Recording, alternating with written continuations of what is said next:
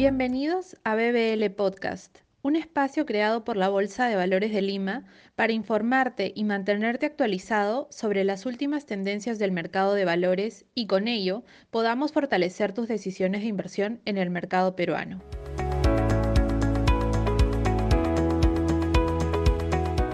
Bienvenidos a un nuevo episodio de BBL Podcast. En esta ocasión conversaremos sobre el mercado de deuda local. Para ello nos acompañan Irene de Velasco, Director Head Fixed Income Sales and Trading en Scotia Bolsa, y Pamela Orna Brown, asociado senior de renta fija en Credicor Capital. Eh, Irene, por favor, ¿nos puedes compartir un poco más de información sobre las tasas de interés en las emisiones de deuda primaria del mercado local? ¿Cuáles son los componentes que ustedes creen que han influido y cuál es la perspectiva que tienen sobre el rápido movimiento que tienen las tasas en el mercado? Gracias por la invitación. El mercado primario de deuda inició el 2022 con leve actividad. En lo que va del año se han emitido aproximadamente mil millones de soles y la particularidad de estas emisiones es que todas se sitúen en el corto plazo, es decir, aproximadamente en el espectro de un año. Durante los primeros meses del año, las tasas de interés aún se situaban en niveles bajos, con una tasa de referencia del Banco Central de Reserva que se encontraba en niveles del 3% y la inflación en niveles aproximados de 6.4%. En su momento, aún observábamos una demanda importante que soportaba niveles interesantes de spreads y tasas atractivas para las emisiones de corto plazo. Sin embargo, la tendencia hacia tasas de interés bajas se ha ido disipando con los meses por varios componentes. Uno de ellos son las subidas consecutivas de la tasa de referencia del Banco Central de Reserva, la cual se sitúa hoy en 5% versus 3% que se situaba a inicios de año. estas subidas se han dado principalmente por el aumento de la inflación, por el alza significativa en los precios internacionales de insumos alimenticios, combustibles y todo esto acentuado por conflictos internacionales. Esto dado como resultado una ampliación en spreads entre 40 y 60 básicos entre las emisiones que se colocaron entre enero y abril, y esto se traduce en un aumento en el costo de financiamiento de las empresas. Finalmente, la expectativa de subida de tasas de interés va a depender mucho de la trayectoria que siga la inflación y, esta, si, y si esta se llega a moderar en el corto plazo. Muchas gracias, Irene, por toda la información. Estoy segura que va a ser de bastante guía para, para todo nuestro público. Y Pamela, ¿tú nos puedes compartir un poco sobre las emisiones de deuda primaria en el mercado local? ¿Cuál es el apetito que ustedes han visto que tienen los inversionistas? ¿Cuáles son las perspectivas que tienen sobre este mercado y las proyecciones de la participación de los inversionistas en las ofertas públicas? También sería ideal que nos puedas compartir un poco cuáles son las expectativas que tienen los inversionistas sobre estas futuras emisiones. Muchas gracias, Andrea, por la invitación. Eh, bueno, me presento ante todos. Yo soy Pamela Horna, soy asociada senior de, eh, de Capital. Básicamente me concentro en los clientes institucionales eh, en el mercado de renta fija local. Y bueno, la idea de este conversatorio es poder comentarles un poquito acerca de la evolución del mercado local, de, de, los distintos activos que estamos manejando, cómo está evolucionando en general el mercado, ¿no? Eh, para darle un inicio a este conversatorio, es importante comentarles sobre el, desarrollo y desempeño del mercado primario, el cual actualmente se ha visto bastante eh, disminuido, ha retrocedido, digamos, de, una manera así, este, en el número de emisiones, ¿no? Para ponerles en contexto, eh, en el 2019-2020, el número de colocaciones en soles abarcaba entre 65 emisiones en soles y 10 emisiones en dólares al año, ¿no?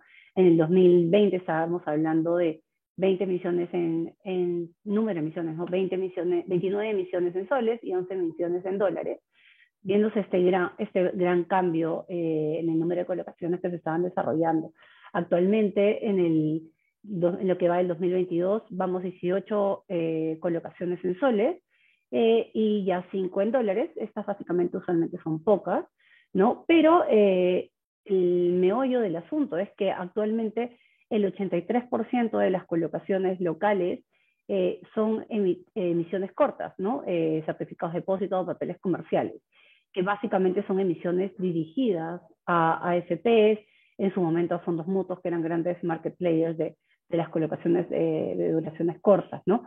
Actualmente es el 83% concentrado en CDS y solamente el 13% en bonos corporativos, cuando en el pasado la distribución era aproximadamente en bonos corporativos de entre 1 y 7 años, abarcaba el 32% y los CDS el 53%, ¿no? Este, esto es lo que eh, más o menos está, está moviéndose un poco, el, el, nos está demostrando que el mercado está bastante frenado a raíz de la pandemia, ¿no? Cuando comenzó la pandemia se vio este cambio bastante drástico. El mercado sigue bastante concentrado en lo que son emisiones en soles. Eh, básicamente hablando de sectores, eh, alrededor del 43% sigue concentrado en bancos y financieras y sector público eléctrico es alrededor del 26%, ¿no? Los principales market players a hoy del 2022 son las AFP, los, los fondos de pensiones y las aseguradoras, ¿no? Y el contexto, es importante recalcar el, la situación actual. La situación actual está pautada por tres grandes eh, issues, eh, ¿no? Son la incertidumbre política, es una, eh, el retiro de las AFPs, llevamos por el sexto retiro de las AFPs, actualmente se estima como alrededor de 30 eh, billones de soles, y bueno, el contexto de las subidas de tasas, ¿no? que como sabemos es una de las herramientas que ha utilizado el Banco de Central Reserva para poder manejar la, la gran inflación que estamos teniendo mediante su política monetaria. ¿no? Este, básicamente esos tres factores que les estoy comentando ha generado la desaceleración, desaceleración total del mercado eh, primario local. ¿no? Eso es lo que nos ha frenado. Eh, ¿Cuál es el tema? Básicamente hay un temor hacia el gobierno local. Eh, se inició obviamente todo con la pandemia, luego el tema del gobierno local eh, que comenzó el año pasado. Eh, hay mucha iliquidez por la falta de presencia de las AFPs. Las AFPs son los más grandes eh, jugadores en el mercado local. Ellos generan liquidez en el mercado primario y el mercado primario, por consecuencia, al mercado secundario. Eh, actualmente, básicamente, estamos restringidos solamente a los papeles cortos porque ellos manejan ahorita su fondo cero, que es el no afectado por los retiros, o de menor magnitud, porque este fondo eh, básicamente se restringe para eh, que hagan una provisión para aquellos, aquellos pensionistas que ya están por retirarse, ¿no?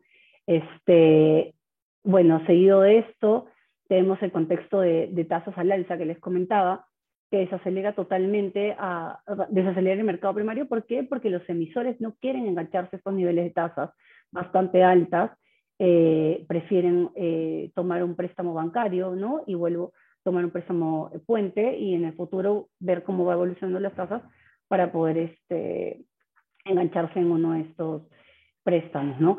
Entonces, tenemos un mercado que solamente ahorita está uh, subivado a AFPs y aseguradoras, no contamos con los fondos mutuos, básicamente, por el contexto de tasas, por, eh, en alza, porque también mucho, han, han, tenido muchos rescates por este medio hacia los, hacia los gobiernos, hacia el gobierno local. Eh, el estar prácticamente restringido solamente a los AFP y a las aseguradoras eh, limita el tramo en el cual se puedan realizar las emisiones, eh, básicamente a emisiones menor de un año o emisiones que tienen duraciones mayores a siete años, que es donde se concentran las aseguradoras.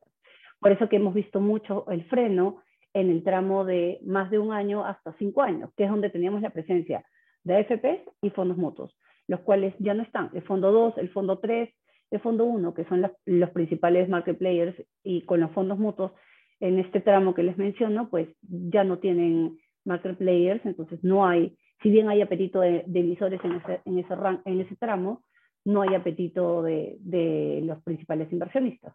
Entonces nos quedamos simplemente con los extremos, ¿no? El quedarnos solamente con las aseguradoras también implica eh, que ellos eh, manejan básicamente el spread, tienen mucho más poder de negociación y por ende al pedir más spread con una tasa de soberanos también más elevada, estamos hablando de tasas finales mucho más altas, que genere el desincentivo ya de los emisores, ¿no?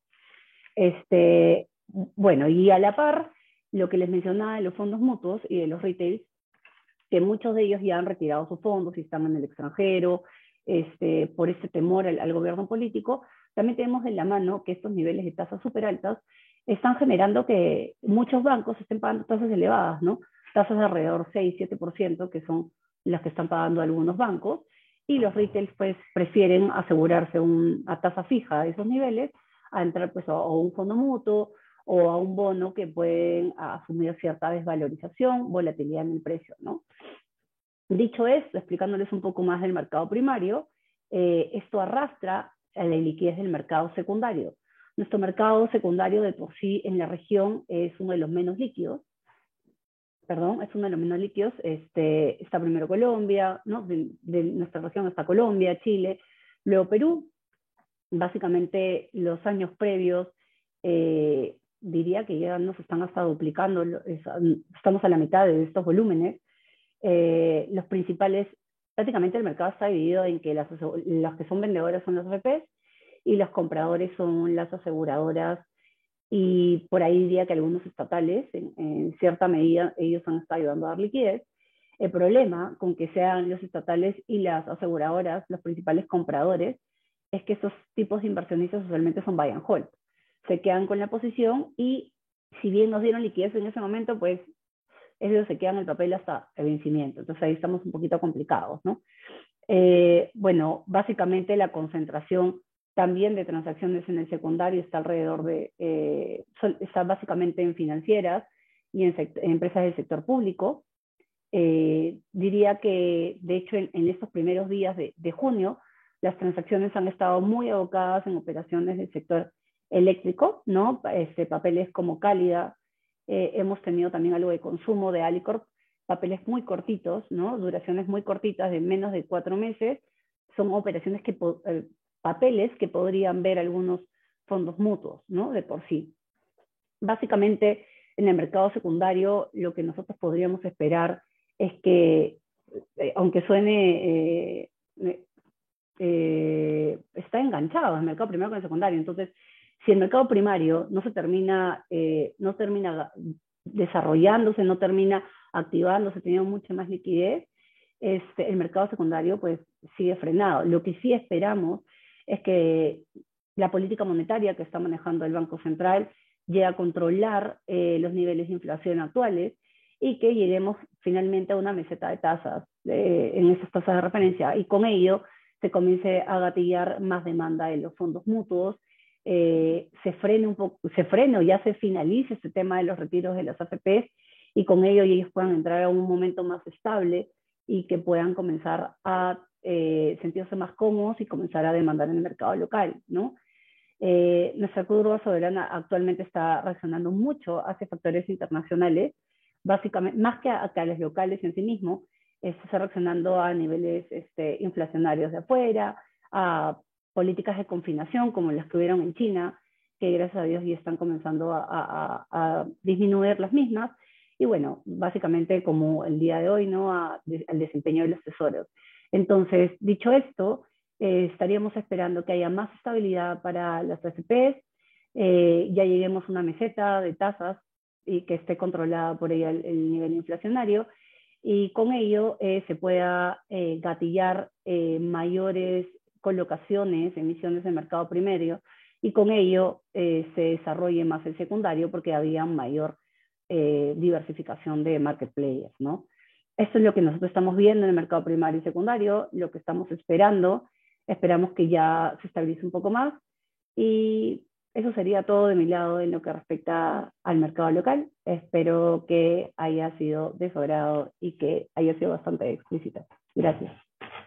Muchas gracias Pamela e Irene por compartir toda esta información con nosotros y con los participantes de este evento.